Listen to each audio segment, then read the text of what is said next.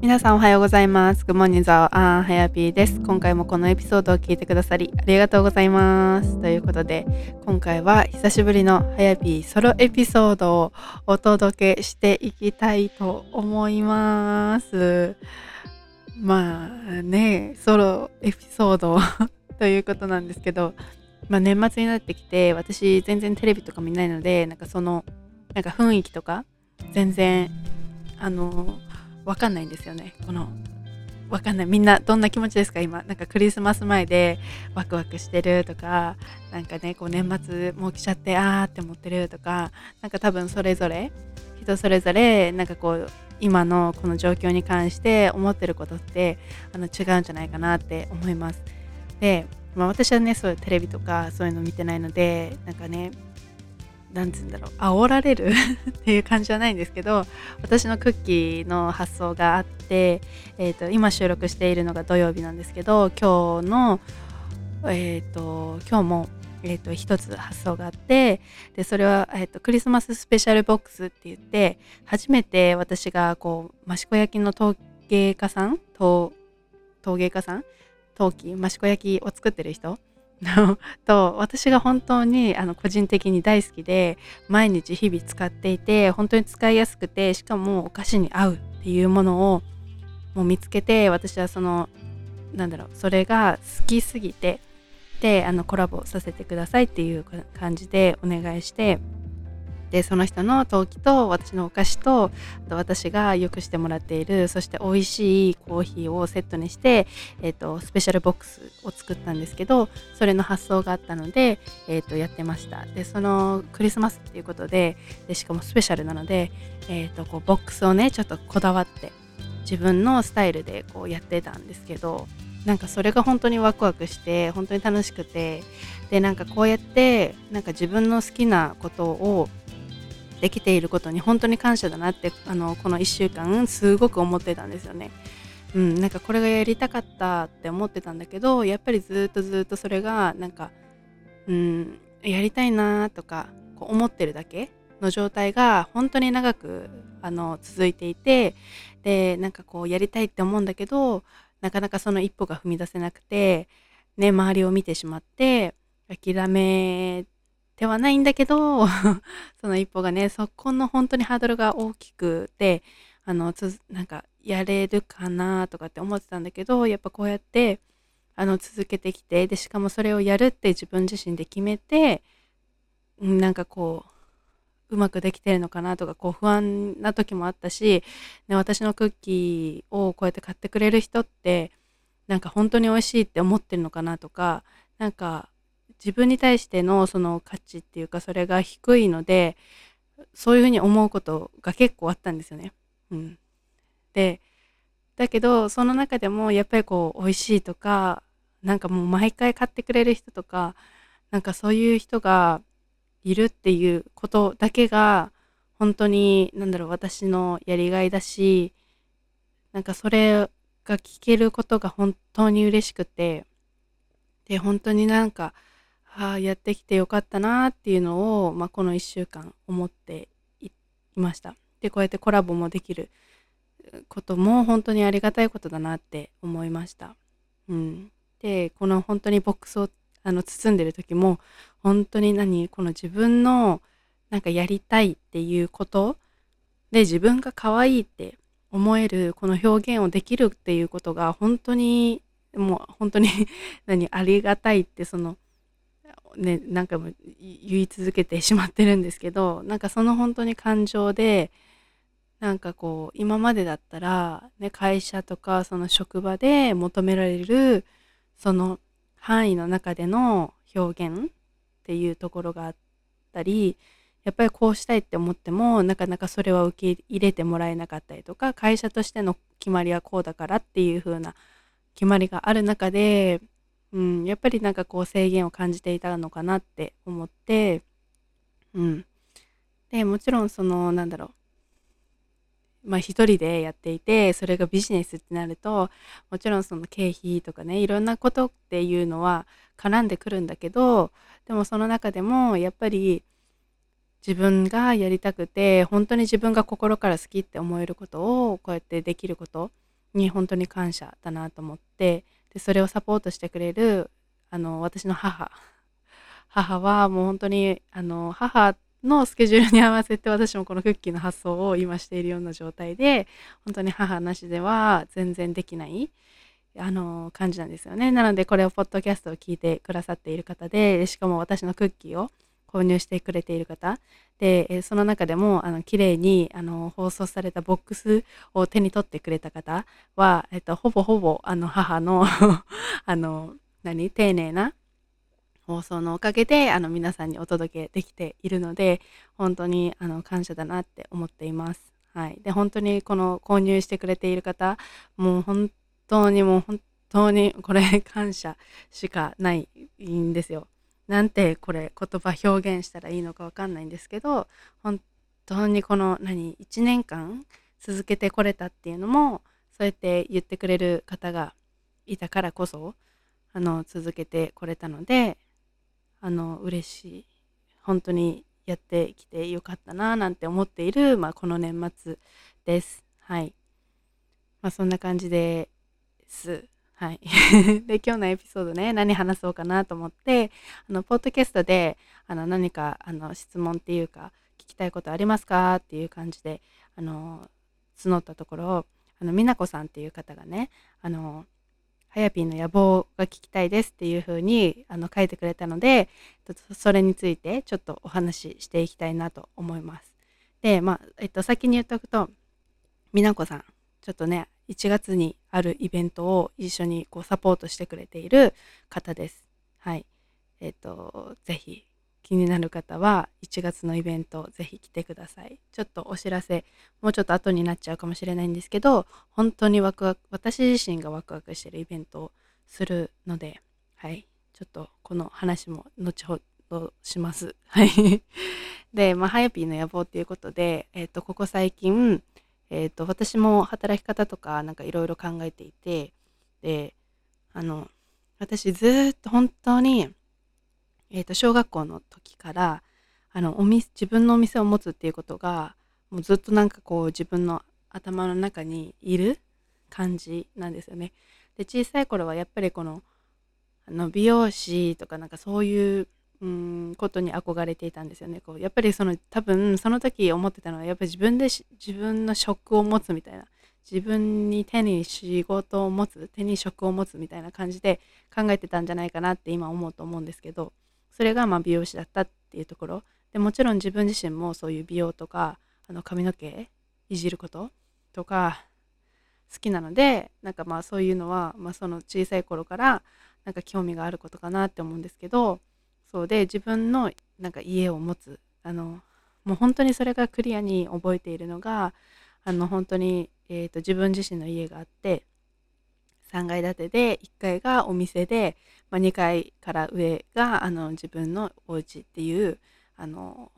夢を持っていったんですよね。でそれ本当に何で覚えてるかっていうとそれを先生に褒められたから先生がそれをなんか否定しないでなんかいいねっていうかそれを認めてくれたっていうことが私の記憶に残っているから、うん、そう。それをずっとなんかイメージしていていずれ自分の店がお店が欲しいなっていうところがありました。あります。はい。でそれに向けて今ちょっと動き始めたところで、えー、とずっと、まあ、思ってたんですけど、うん、そう。で今動き始めたところででそれに向けての、まあ、ちょっとね今審査みたいなところがあるのでえーと、とりあえずそれに応募しようかなって思っているところです。で、えーと、事業計画書とかあの書かなきゃいけないのでそれをなんか書いてるんですよね。で事業計画書を書くのは2回目で、えーと、1回目もその、えーと、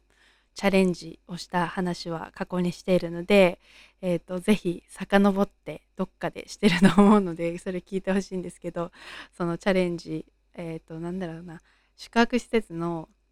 オーナーを探していますみたいな運営者を探してますみたいなので応募したんですよね。でその時に事業計画書を1回書いてて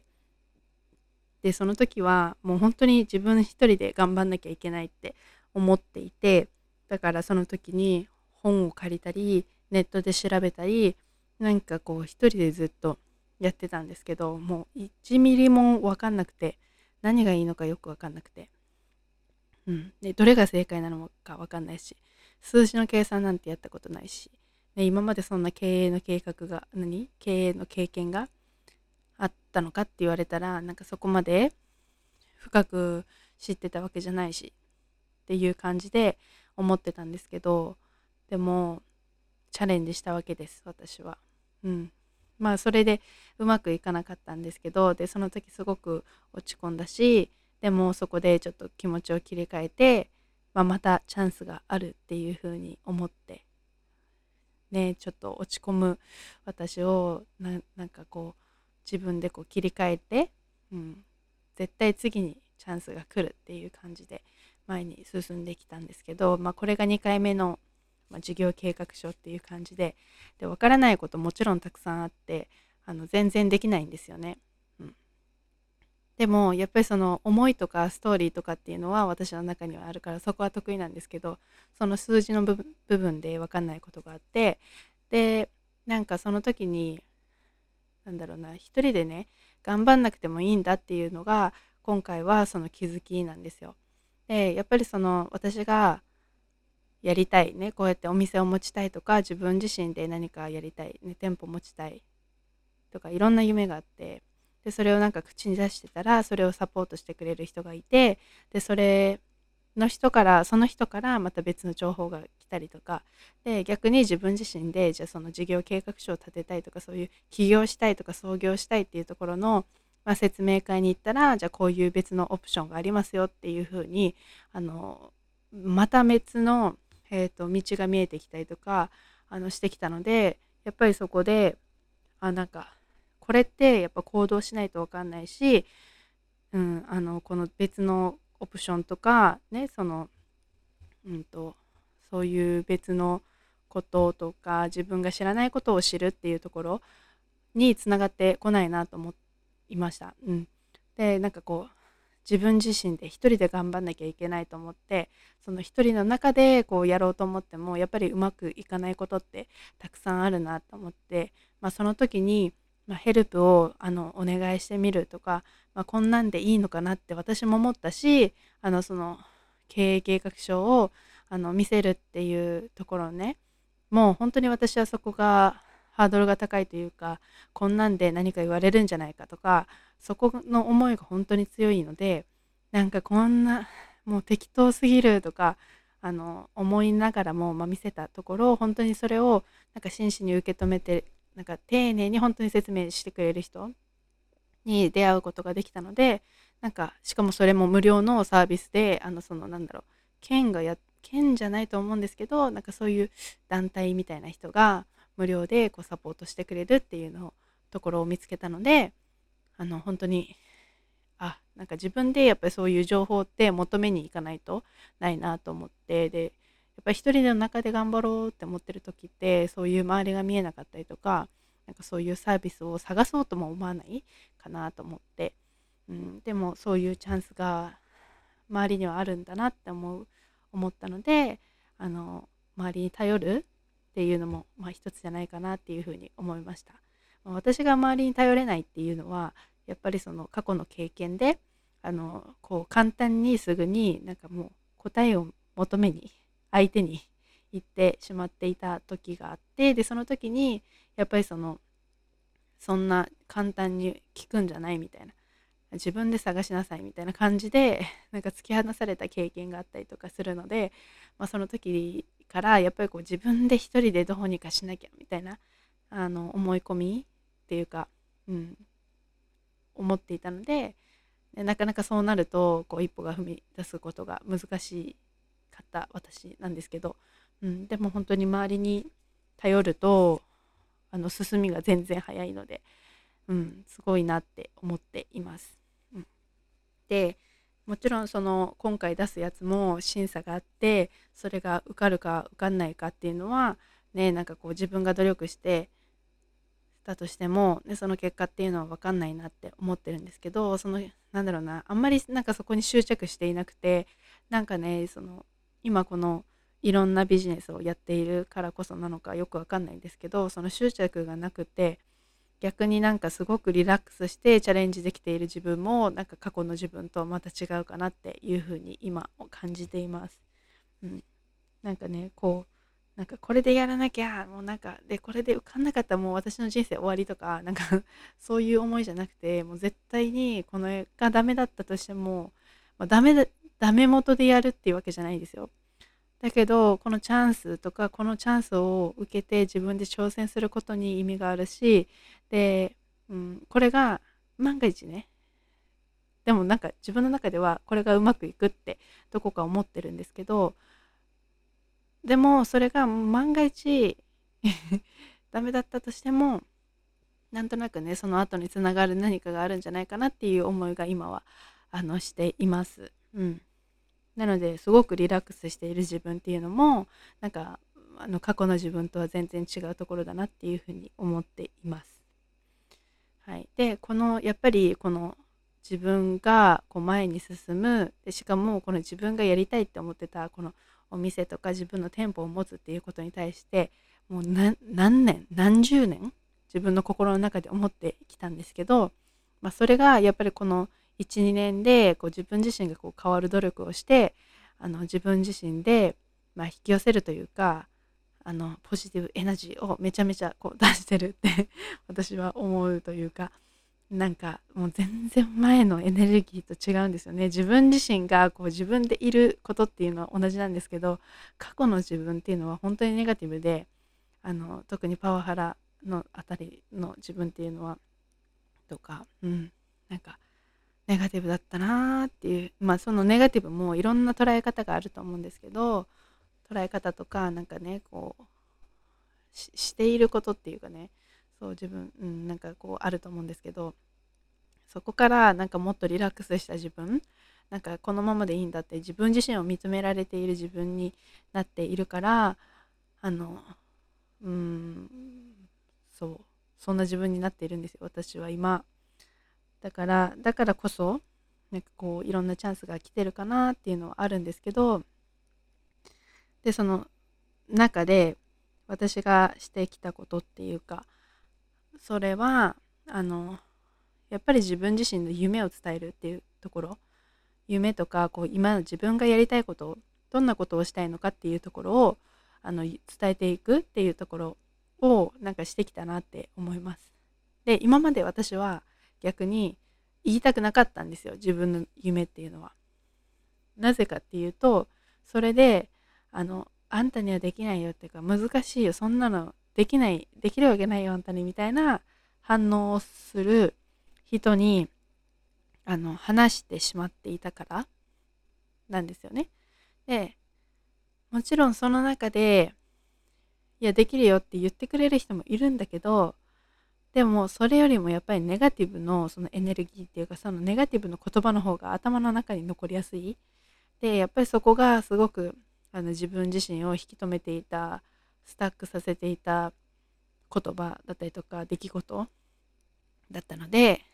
で私のあの Facebook ライブの中でもお話ししたんですけどやっぱりその自分自身が傷つきたくないっていうその本当にもう人間が誰しもが持っているもう本能的なあの部分で自分自身を守りたいんですよね。うん、で私だって本当に傷つきたくないしもう何？また過去のあのパワハラの時の痛みをまたやりたいかって言ったらねはやあの林さんのあの長所は何だろうねとかなんかもう本当に冷たい感じで言われるねそんなのもう絶対ありえないと思うんですけどでもそういうやっぱりこうか嫌だった過去があるからだからそれをなんかまた味わいたくないわけですよ私は。ねそんな同じ出来事が起きるわけじゃないけどやっぱりそれがなんかあったりとかするからなんかこうそういう自分を否定される場所に自分自身を身を置きたくないって思っていたからやっぱりそのなんとなくねこう自分何やりたいのとか言われた時にやっぱり濁したりとかなんかこううまく伝えられないっていうとかまあこのままでいいですみたいな感じの言い方をしてたりしたんですけどでもそのななんかでもそれはやっぱりこう言う言う人を間違えているというか言う人を自分自身で選んでやっぱり伝えていくことってすごく大切だなと思っているので、うん、でそれでなんか、まあ、この1年この12年の中でこういろいろこう私の話もねすごく なんだろうあっち行ったりこっち行ったりするんですよ、うん、こうしたいああしたいっていうのが。で今回このお店をやるっていうのもあなんか最初はやりたいっていうふうに思ったんだけどなんかね別のお友達と話しててなんかいろいろこう計画したらやっぱりあ自分にはまだできないんじゃないかっていうふうに思ったんですよね。でそういうのもやっぱりこのお金の問題だったりとかなんかこう出ていくところばかりをなんかすごく想像していて、ね、こういう自己投資とかもそうだと思うんですけどなんかねこう一見お金が出ていってしまうように感じてしまっていて私も。でこのお店を経営するとかってなるとやっぱり家賃があったりとかあの、まあ、食材ね原価の仕入れとかなんかいろんなこの出費とか、ね、しかもそのゼロから行うってなると改装だったりとか、ね、なんかの申請とかなんかいろいろまあその目先のそのお金が出ていってしまうみたいなところをすごく見てしまっていてやっぱり自分にはできないんじゃないかっていうかでしかも安定した収入が入ってこない怖さとかもいろいろあるわけなんですよ。でその中でやっぱり、うん、で、まあ、友達と話してやっぱりこの一番なんか安定的ななんか無難なすごい選択をしてで最初はやりたいと思って、えーと、私の上司に伝えたんですよ。あややりますみたいな感じで言ったのにやっぱりそれがなんか怖くなってやっぱりやりませんみたいな感じになってでもやっぱりそのうん。ちゃんとねこう話が話ちゃんと話が分かる人っていうかもう私が信頼して話したのが美容師さんだったんですけどその美容師さんに話したらなんかその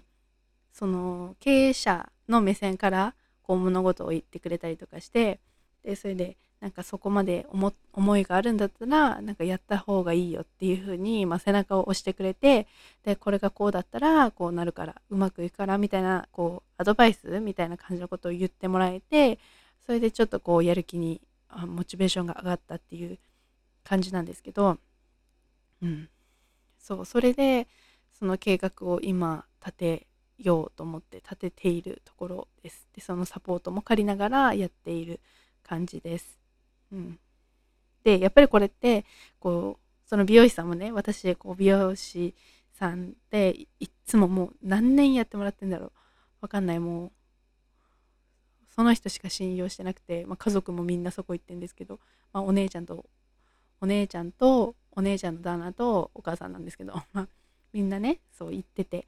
こういろんな話をするんですけど、まあ、それをね私もね言うか言わないか実際迷ってたんですよ。その美容師さんに。でもなんとなくねなんか聞いてみようかなと思って、まあ、初めて多分そういう系の話をしたんですよ私。あの結構美容室とかであの話す方じゃなくてあのもう黙ってる系？なんですよ私。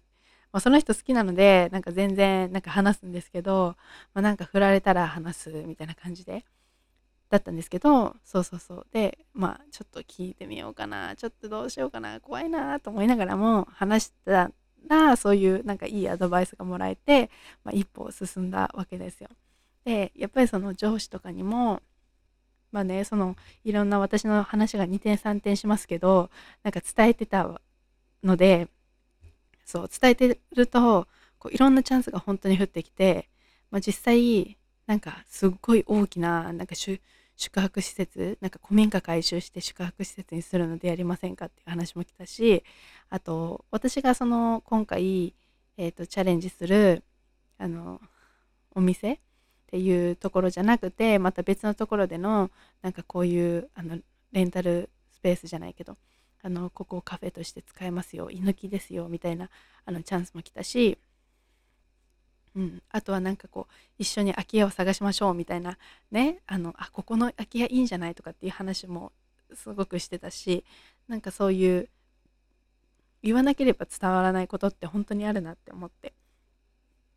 うん、でまあ、そんな感じで今進めています。なのでやっぱりこの夢を伝えるっていうこと夢とかやりたいことを伝えるっていうことは本当に大切だなって思ったけどやっぱりそれを言う人を間違えてしまうと自分のドリームキラーに当たってしまうのでそこは本当に避けてほしいなって思うんですよね。うん、で私も本当に何回もぶつかってきたしあのあやっぱり自分じゃダメなんじゃないかってあの諦めかけて諦められなくてでウィッシュエンドホープもう願うだけで行動が伴ってなかった時期っていうのはもう本当に何年もあったけどやっぱりその自分の中の心の中でこういうじ、ね、こういうことがしたいとかっていうふうに思い続けてでやっぱりそこの中で、えっと、決断をして、うん、自分はやっぱりその今までと同じ働き方がしたくない、ね、会社で働きたくない自分の仕事職仕事であの生きていきたいみたいなあの思いがやっぱりあったからそこでやっぱり今までと同じ現状の、えっと、行動をしていたら結果が結果は変わらない。結果は同じなのでじゃあそこでじゃあ今の自分自身が何かこう今同じ結果が出ているその何かを変えなければならないそれをね変えたことであのまた違った結果が出てきたんですけど、うん、だからその自分自身での決意決断、うん、っていうのも本当にすごく大切だなって思います。うん、やっぱりそのクッキーがやりたいなやりたいなと思いながらもそこに決断とか決意っていうのがなくてただ単にその趣味程度に作っていた時期っていうのは本当に長かったからそこからやっぱりその販売にするにはどうするか。どうやったらねもっとなんかクオリティも上げてなんかこの技術っていうかそのもう安定的になんかやっぱりねお店でやるってことはねその時の気分で味が味とかさ見た目とか変わっちゃいけないからだからそこをどうするかっていうところをやっぱりその決断とか決意がないと何その趣味のまま趣味の延長になってしまうからそこのなんか自分の中での決意っていうのもすごく大切だなっていうふうに思います。うん、でも本当にあのそこの夢っていうか自分がこう叶えたいことっていうのを本当にこう思い続けてやっぱやっていく。でそれにフォーカスをしていくっていうところがすごく大切なんじゃないかなっていうふうに思います。はい。そうそう。でもしねこのあのポッドキャストを聞いている方の中でこうやりたいことが別にないとかなんか分かんない？自分がどうしたいのかっていうのが分かんないっていう人も中にはいるかなって思います。うん、であのでもその中でこうちょっと考えてもらいたいのはじゃあこのまま一生行くのかなとかこう自分がしたくない人生ってどんなものかなとかなんかそのやりたくないっていうことも考えてみるとじゃあ逆に、えっと、どんなことがしていきたいのかなっていうのもあの見えてくるんじゃないかなっていうふうに思います。うん、そうですねこうやりたいことが分かんないっていうこともあると思うんですけど、うん、じゃあ本当にね、このままの人生がいいのか悪いのかっていうのはやっぱりその本人にしかわからないことなので自分自身にやっぱこの年末年始で時間があると思うんですよね。で、うんと、もちろんその家族とかこう友達とかこうみんなで休みだからじゃあ会うっていうところであのストレス発散だったりとかあのすることも全然否定はしないんですけどその中でやっぱり自分自身との時間を取るっていうこともぜひ皆さんにしていただきたいなと思います。はい。ということで私はとりあえずそのチャレンジに向けてえっとえっとその事業経過書を出したりとか書類を出したりとかしてえっと向かっていますということでぜひ何かあのこれが決まった時には皆さんにお伝えするので、うん、ぜひ応援してほしいなと思います。別に応援してほしい、応援しなくてもいいかな。でも何かしらやると思います。はい、近々。うん。という感じです。で、この今回ね、夢の、夢についてお話ししたんですけど、やっぱりこの伝える人を間違ってしまうと、結局自分のドリームがキラ、キル、キルされてしまうのでなんかそういうあの人たちじゃない人たちとも出会ってほしいって思っているので1月に本当にイベントを開催しますって1月の